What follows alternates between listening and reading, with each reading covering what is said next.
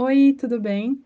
Meu nome é Rebeca e hoje eu quero compartilhar com você uma reflexão baseada no capítulo 14 do livro de Atos dos Apóstolos. Essa é uma passagem da palavra que mostra as viagens de Paulo e Barnabé, quando eles passaram por várias igrejas, visitando os seus irmãos queridos na fé e também discípulos que eles fizeram pelo caminho. Essa é uma passagem que relativamente curta de um capítulo, mas que mostra tanto momentos de alegria, de testemunho e de curas, mas também momentos de tribulação e perseguição que Paulo e Barnabé passaram com as igrejas.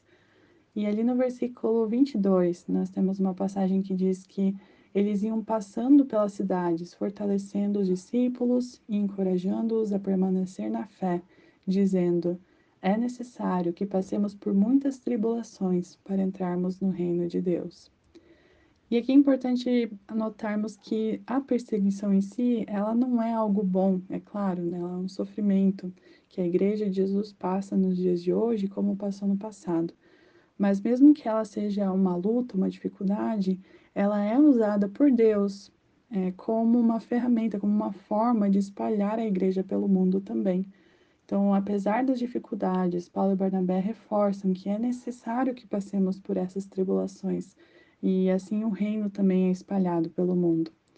E é na tribulação, inclusive, que a gente pode experimentar também o reino de Deus, é, tanto pelo testemunho de irmãos e irmãs que passam pela tribulação e que veem a graça de Deus nesse tempo, também mostrando a perseverança que é gerada em nós quando passamos por tribulações.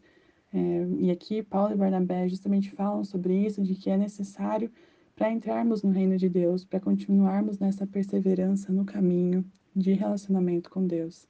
E por fim, essa tribulação também pode permitir que Deus mostre sua providência e a sua presença, apesar das dificuldades. Então, tudo isso colabora para que a gente veja o reino de Deus aqui na terra também.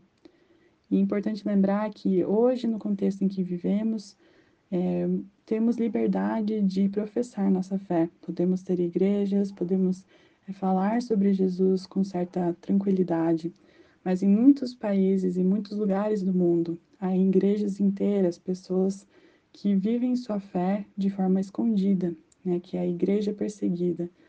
Lugares nos quais é, há muito perigo na compartilhar da fé e que pessoas não podem se encontrar como comunidade por, é, sofrerem essa perseguição do governo e de grupos, outros grupos religiosos.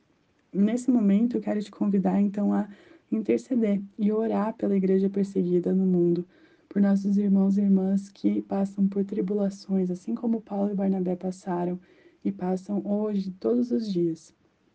Da mesma forma como Jesus ressuscitou e venceu a morte, ele pode também transformar as lutas e tribulações desses irmãos e as nossas também em bênção e graça para Ele.